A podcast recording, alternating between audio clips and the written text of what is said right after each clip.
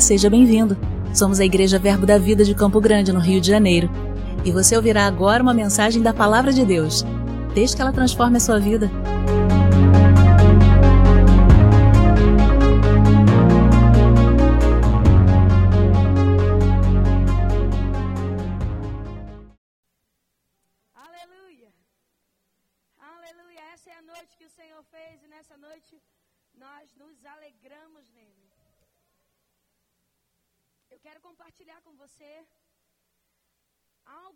O Senhor fala comigo há muitos anos. E nessa madrugada, essa palavra saltou no meu coração. Aleluia. Abra sua Bíblia comigo. Eu estou só te animando um pouco porque eu estou entendendo qual é o fluxo daqui. O que, que Jesus está querendo fazer. Sua Bíblia em Atos, capítulo 1. Eu quero conversar com vocês sobre algo que o Senhor tem falado comigo. E que esse ano é o tema e é a visão para esse tempo. Eu quero falar um pouco sobre avivamento. É, a palavra avivamento, esse termo avivamento, não tem na Bíblia. Você vai ver Abacuque falando sobre avivar, mas o termo avivamento em si não tem. Então, o termo avivamento é um conceito que usamos para haver uma pedagogia mais fácil de se entender.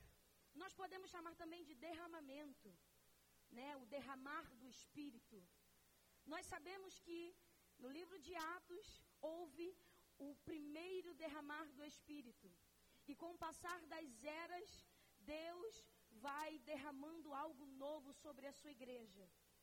E é muito interessante que quando eu comecei a estudar um pouco sobre isso, ainda não me aprofundei porque tem muita coisa sobre avivamento.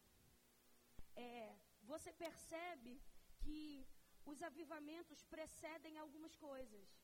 Existem alguns aspectos que precedem um avivamento. Existem algumas situações na sociedade geral que precedem um derramar de Deus poderoso. E olhando hoje para a nossa sociedade como está, eu creio que a nossa sociedade precisa de um avivamento. Eu creio que o Brasil precisa de um avivamento, eu creio que o mundo precisa de um avivamento. Porque nós estamos entrando em talvez, se você pegar o livro de Atos, você vai ver que o povo, os discípulos começaram a ser perseguidos pelo, pelos próprios judeus. E talvez hoje a gente não sofra uma perseguição expressiva, ou alguém que está sendo morto. Estou dizendo no Brasil, ok? Aspecto Brasil. Eu sei que existem outros países que pessoas morrem por amor ao Evangelho. Mas existe hoje um outro tipo de perseguição. Hoje, a sociedade em que estamos perseguem os princípios da palavra. Talvez uma guerra fria, uma guerra filosófica, uma guerra ideológica. Talvez não seja uma guerra com espadas ou com armas, mas uma guerra onde a mente tem sido bombardeada por informações que quebram os preceitos da palavra. Então, em todo momento de perseguição, de esfriamento, precede um avivamento. Mas para que um avivamento se aconteça, é necessário que nos movamos em duas coisas: oração e intercessão. Antes de vermos um grande derramar de Deus, nós vemos homens que sim, não se conformam com a situação atual e vão para os lugares secretos. E ali começam a gerar, a clamar, a suplicar. Se você pegar as histórias dos avivamentos, você vai ver que são homens comuns. Eu estava conversando hoje com Gabriel Moraes, que é mais um a, amante dessa, desse, dessa temática, e ele falou: Juliane, a gente acha que as pessoas é, Deus vai criar uma geração de avivamento, de avivalistas, desculpa, que são aquelas pessoas especiais. Não. Deus não está procurando gente especial. Deus está procurando gente que se disponha. você pegar o avivamento no país de Gales, aquele jovem de 26 anos trabalhava dentro das minas de carvão. Qual era a especialidade dele? Nenhuma. Se você pegar a pregação de Pedro, depois que o, o, o, Pentecostes vem, eu e você conhecemos bem a história dele. Qual era a especialidade de Pedro? Nenhuma. E nós temos hoje pauta histórica para dizer que nenhuma mesmo, porque Pedro foi rejeitado pelos fariseus daquela época. Mas isso é assunto para outro dia. Talvez não eram homens tão letrados. E eu não estou dizendo que Deus não vai usar homens letrados, pelo contrário. Mas que para Deus não há distinção. Deus não tem filhos prediletos. Mas Deus tem filhos disponíveis. Deus não faz acepção de pessoas. Você vê Catherine Kuhlman. Irmãos, ouvindo os vídeos dela, a única coisa que aquela mulher cantava era aleluia. Teve um vídeo que eu assisti e a igreja cantando aleluia. Em Las Vegas, pensa, um lugar de grande prostituição, por assim dizer. As pessoas iam lá e, de, e derramavam seus dinheiros naquelas, naquelas casas de, de apostas.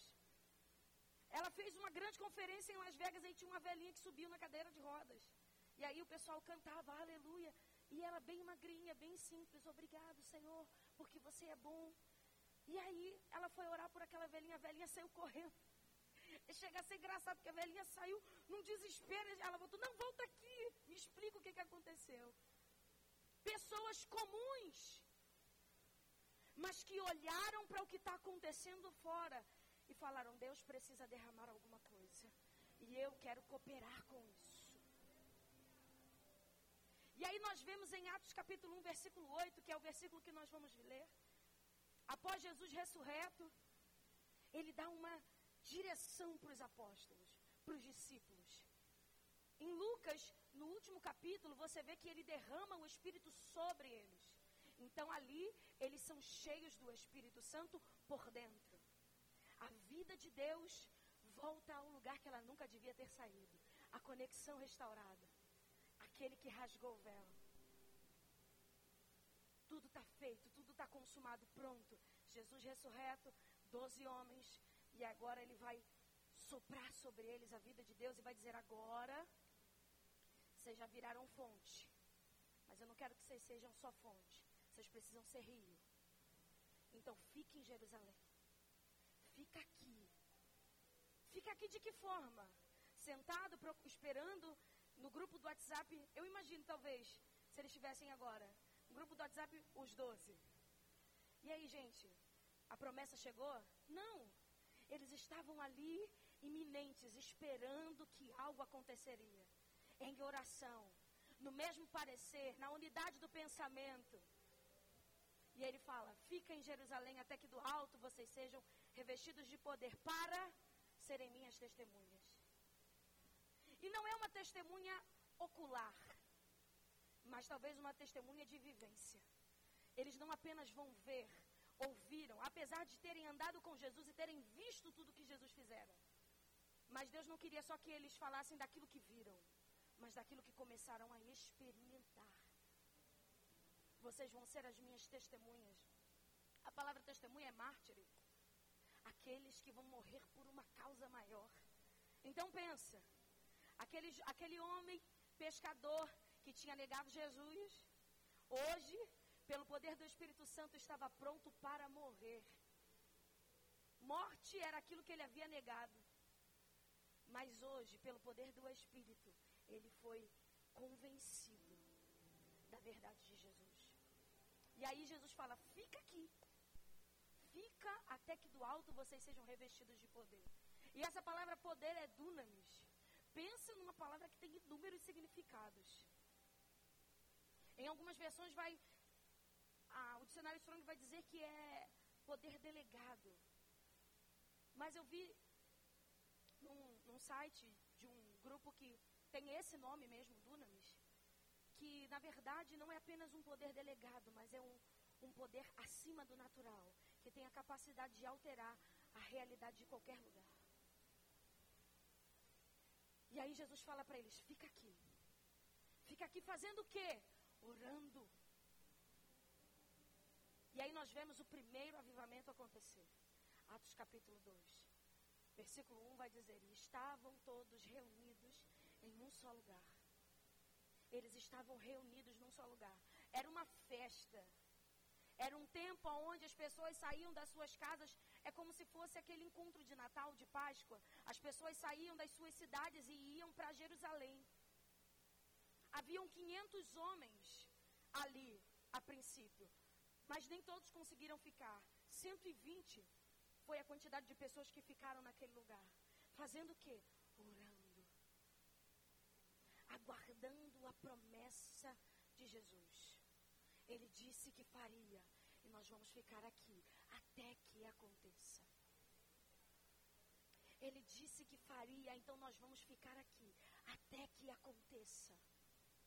Até que, até que, até que precisamos ir para um lugar e ficar lá até que aconteça. Deus está nos chamando não apenas para ser fervorosos, mas perseverantes em fervor. Aonde não vamos permitir que o fogo se apague até que aconteça. Ali, em Atos 2, aconteceu no dia de Pentecostes, mas poderia ser em qualquer outro dia aleatório. Deus não estava esperando o dia de Pentecostes acontecer. Deus estava pronto, mas era necessário que todos estivessem unidos, num só parecer, num só pensamento, fazendo o quê? Orando, perseverando com fervente oração.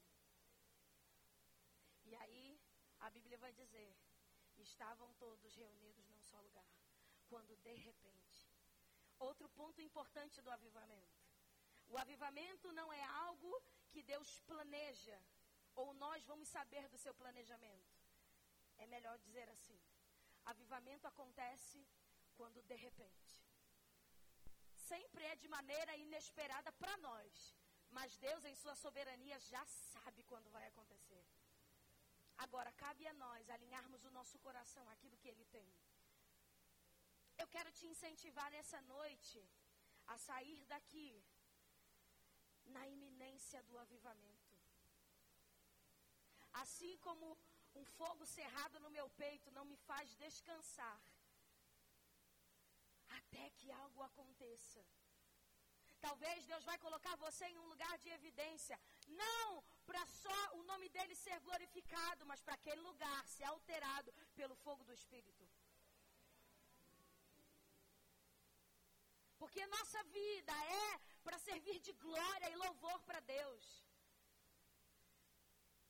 Só que Deus quer tocar a terra. Deus quer varrer os, os povos, as nações, os lugares. Da maneira mais gloriosa que Ele possa fazer.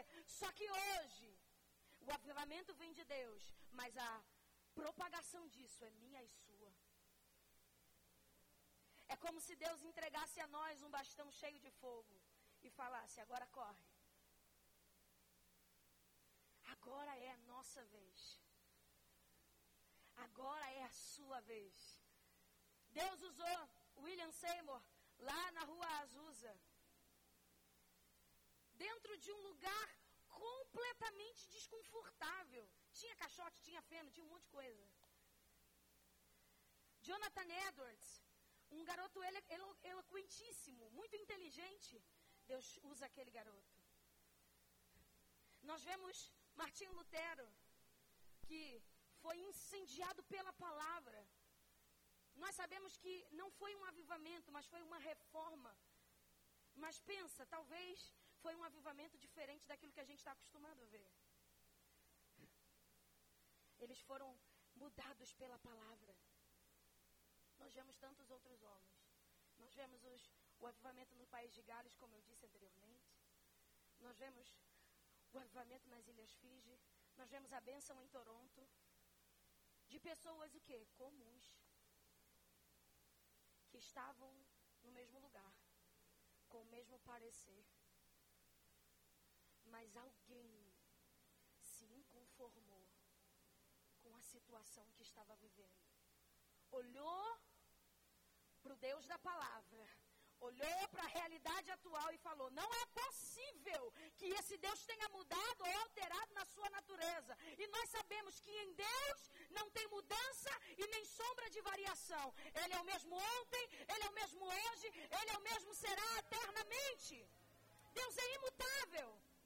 A sombra de Deus não varia. Você já percebeu que quando você está passando num lugar que tem sol, a tua sombra pode mudar de forma? Horas você é muito alto, horas você é muito baixo. Pensa, a sombra de Deus não varia. Não tem mudança naquilo que ele faz. E então, Deus toca pessoas para se levantarem no lugar de oração. E aí, nós vemos grandes sinais acontecerem. Nós vemos a sombra de Pedro curar. Pensa, nós vemos um homem pregar o evangelho e mais de 3 mil pessoas. Eu estava ouvindo uma historiadora e ela disse algo muito interessante. A gente fala muito sobre a igreja nas casas, isso ela dizendo. E a gente acha que são aqueles grupinhos pequenos de pessoas. Mas nesse tempo, eram multidões. Porque se você pegar todo o livro de Atos, você vai ver que multidões e multidões se convertiam a Jesus. Pensa sua casa pequena recebendo mais de 200 pessoas. Que loucura. Eu estou pensando na minha. Aquele corredor lotado de gente. Jesus. O chão, meu pai. Oh, glória. Mas por quê? Porque o poder da palavra e o poder do Espírito alcançava as pessoas aonde elas estivessem. Nós vemos o avivamento da rua Azusa, pessoas a quadras e quadras de distância sendo impulsionadas, sendo convencidas, sendo levadas pela unção do Espírito até aquele lugar que nem era igreja. Se Deus fez isso nas antigas eras, o que é que ele não pode fazer agora? Se Deus fez coisas tão poderosas, alguns relatos vai dizer que uma menina que nunca tocou piano, no meio da unção, começa a tocar e nunca mais deixou de tocar. Ela aprendeu ali. Se Deus fez lá, por que, que Ele não pode fazer aqui? E agora? Por que é que Deus não pode fazer? O que impede de Deus fazer? Se Deus operou lá, nós ouvimos relatos de braços crescendo. Nós ouvimos relatos de pessoas dizendo sim para Deus, tendo medo das missões. Sabe aquela pessoa que tem pavor de ser missionário? E de repente o fogo do Espírito serra o peito dessa pessoa. E aquela pessoa diz sim para Deus. Elas são convencidas do querer de Deus. Se de Deus é o querer e o efetuar, aonde? Aonde nós precisamos chegar? Porque dele é o querer. Ou seja, o desejo que nós temos que algo aconteça vem de Deus. Mas também dele é o efetuar. O desejo de Deus que nós façamos algo. Sabe, eu quero incentivar você. Oh, aleluia. A se inconformar. A olhar e falar: Senhor, nós queremos um derramar poderoso. Porque cantamos isso agora. Tudo o que precisávamos recebemos. Recebemos quem? A pessoa do Espírito Santo. Paracaléu, o mesmo, mesmo semelhante, mesma genética, exatamente igual a Jesus, que também é Deus, habitando em templos feitos de carne. Você é a casa de Deus. Você é a porta do céu. Eu vou contar para vocês um testemunho que aconteceu hoje. A gente conversando sobre avivamentos e minha avó caiu essa noite. E aí machucou o braço. Graças a Deus não quebrou e nada, mas estava com o braço imobilizado. Mesmo ela não conseguia levantar o braço e nada disso. E quando eu soube dessa notícia, na hora o Espírito Santo falou assim: por que, que você não ora por ela? E aí eu olhei para minha pequenez. Falei, né? É doida. Fazer isso, a véia continua com dor. Aí eu levanto o braço da véia, quebra, olha aí. Mas aquilo ficou no meu coração e aí a gente conversando e ele compartilhando algumas coisas comigo. Ele falou sobre você não pode ter medo, e se não acontecer, mas e se acontecer? Eu falei, Senhor, eu, eu sei que eu estava estudando, eu, eu falei, vó, a gente vai fazer uma coisa que a gente não fez até agora. A gente já ligou para o médico, a gente já não sei o quê, a gente já ligou para meu pai, a gente já brigou com meu pai, a gente já chorou, a gente já riu. A gente não fez uma coisa que a gente precisa fazer, a gente vai orar. E aí eu fui lá, coloquei as mãos sobre o braço dela e ela começou a chorar porque ela começou a levantar o braço. O braço dela levantou, ela falou assim: Eu fui curada. Eu falei: Foi. Ela, eu fui curada mesmo. Eu falei: Foi, levanta o braço. Aí ela levantou e ficou assim: Ó, eu fui curada. Meu Deus, muito obrigado. Eu fui curada. Eu fui curada. Ela não conseguia mover, ela só movia as mãos. Uau, Juliane, como você é poderosa. Não! Eu estava disponível. E eu entendi que aquilo que, que eu faço não vem de mim, mas porque Ele faz através de mim. Eu entendi que eu não sou uma fonte e nem uma represa, eu sou um rio. E por onde o rio da minha vida passar, alguém vai ter que ser alterado. Eu só entendi que eu era a porta do céu ali. era o Kairos e o Cronos que se alinham. E o que é Kairos? É o de repente de Deus. E o que é Cronos? É o nosso tempo normal. Mas quando a gente está conectado com Ele, qualquer hora, a chave vira. e alguma coisa acontece. Se você não acreditar, pergunta para ele que ele estava lá.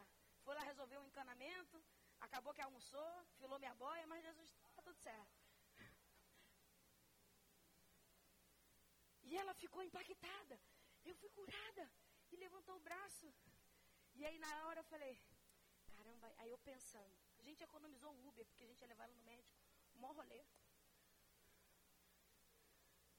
Mas irmãos, é verdade. Quantas vezes tem alguém do seu lado com uma dor de cabeça?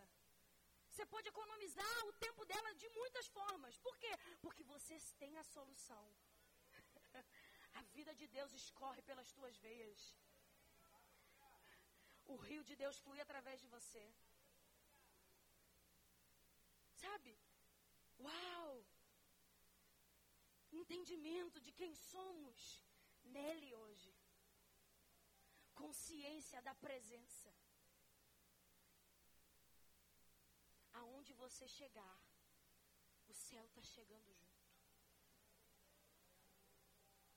Aonde você for, o céu está chegando junto.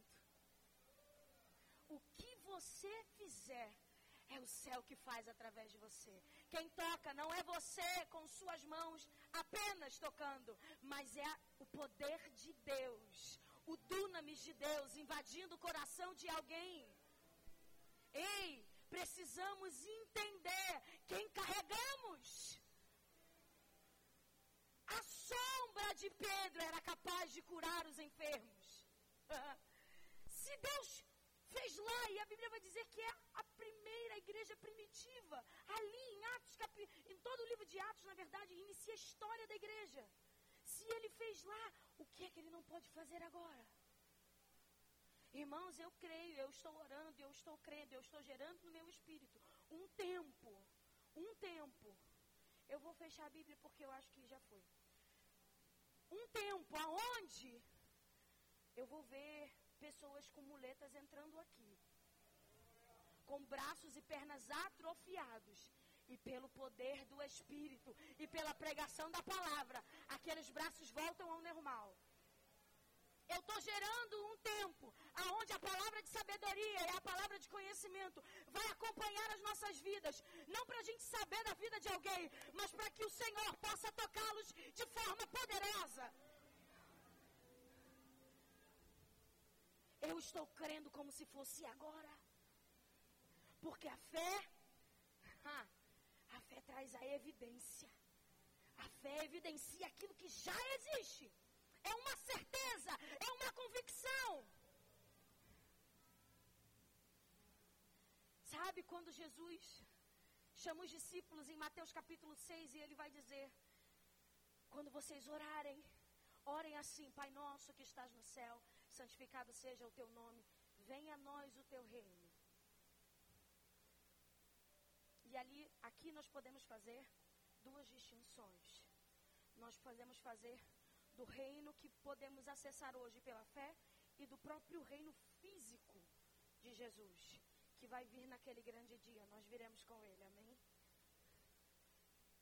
Venha a nós o teu reino, seja feita a tua vontade, assim na terra como é no céu. Deixa eu te perguntar: na terra tem, no, no céu tem doente? Então a, a oração de Jesus é inválida?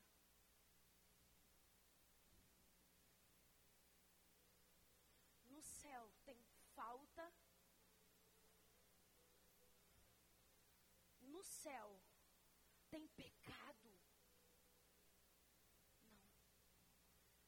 Eu creio num tempo aonde, além da oração, pessoas vão chegar aqui e vão ser convencidas dos seus pecados.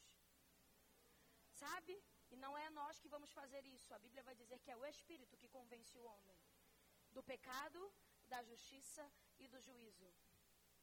Existem alguns relatos, se não me falha a memória, de Charles Finney, que ele sentado nos trens, pessoas eram convencidas dos seus pecados. Ele tinha dito alguma coisa? Não.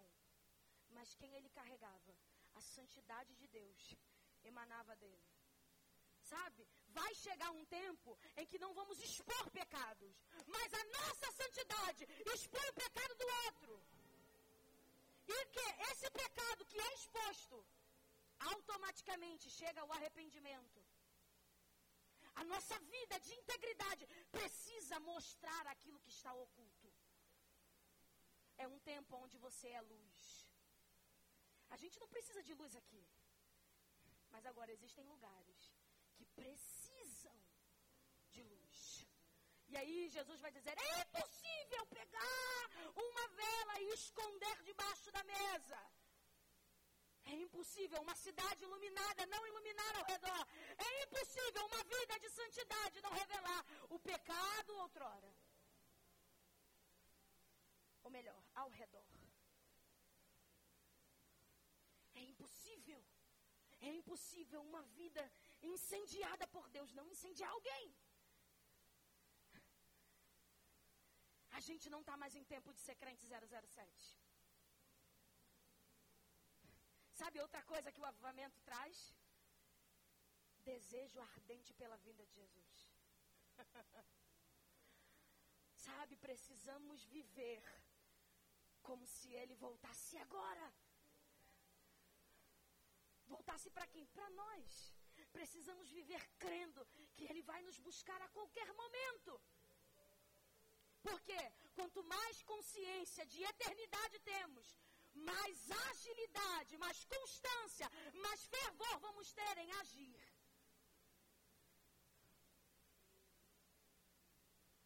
Pensa que aquela pessoa que trabalha com você, que não conhece Jesus, está indo a largos passos para o inferno. E você sabe disso.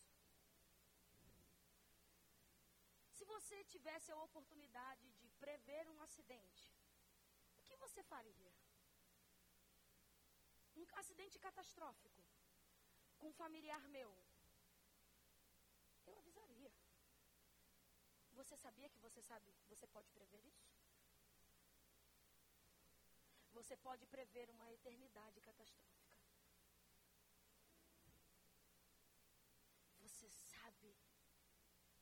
pelo Espírito e pela palavra. E por que não fazer agora? Ah, Juliane, mas como eu vou abordar? Vai para o lugar de oração. Se de Deus é o querer e o efetuar, o como fazer também é. Aleluia. Eu creio que essa noite nós vamos experimentar um pouco daquilo que podemos experimentar todos os dias. Sabe, todos os cultos de quinta que eu chego aqui, eu falo por mim, ok? Todos os cultos de quinta-feira que eu chego aqui, eu penso que seria é o culto mais importante da minha vida. Os cultos de domingo, o mais importante é o dia que Deus pode fazer algo extraordinário. Precisamos parar de vir para a igreja só no intuito de, ah, quem sabe Deus fará. Ah, se Deus fizesse. Ó oh, céus, ó oh, vida, ó oh, azar. Ei, Deus pode? Aquele, aquele leproso, se não me falha a memória, vai dizer para Jesus: Jesus, se quiseres, pode me curar. Ele disse: Quero. Sempre quer. Deus sempre pode.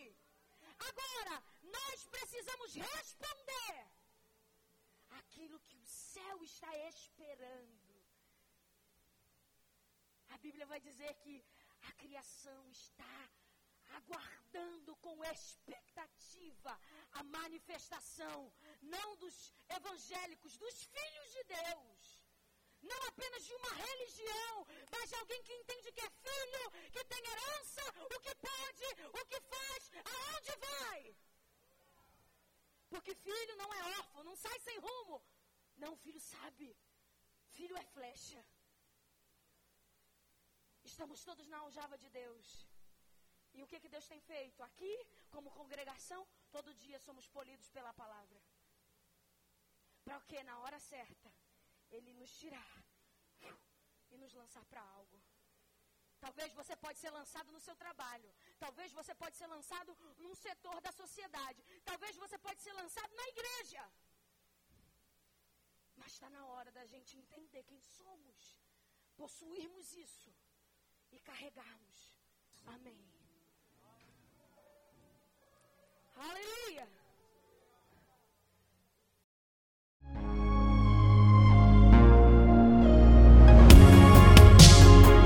Ouça outras ministrações em nosso site verbodavida.com barra Campo Grande RJ. Nos acompanhe também em nossas redes sociais, Facebook, Instagram e YouTube.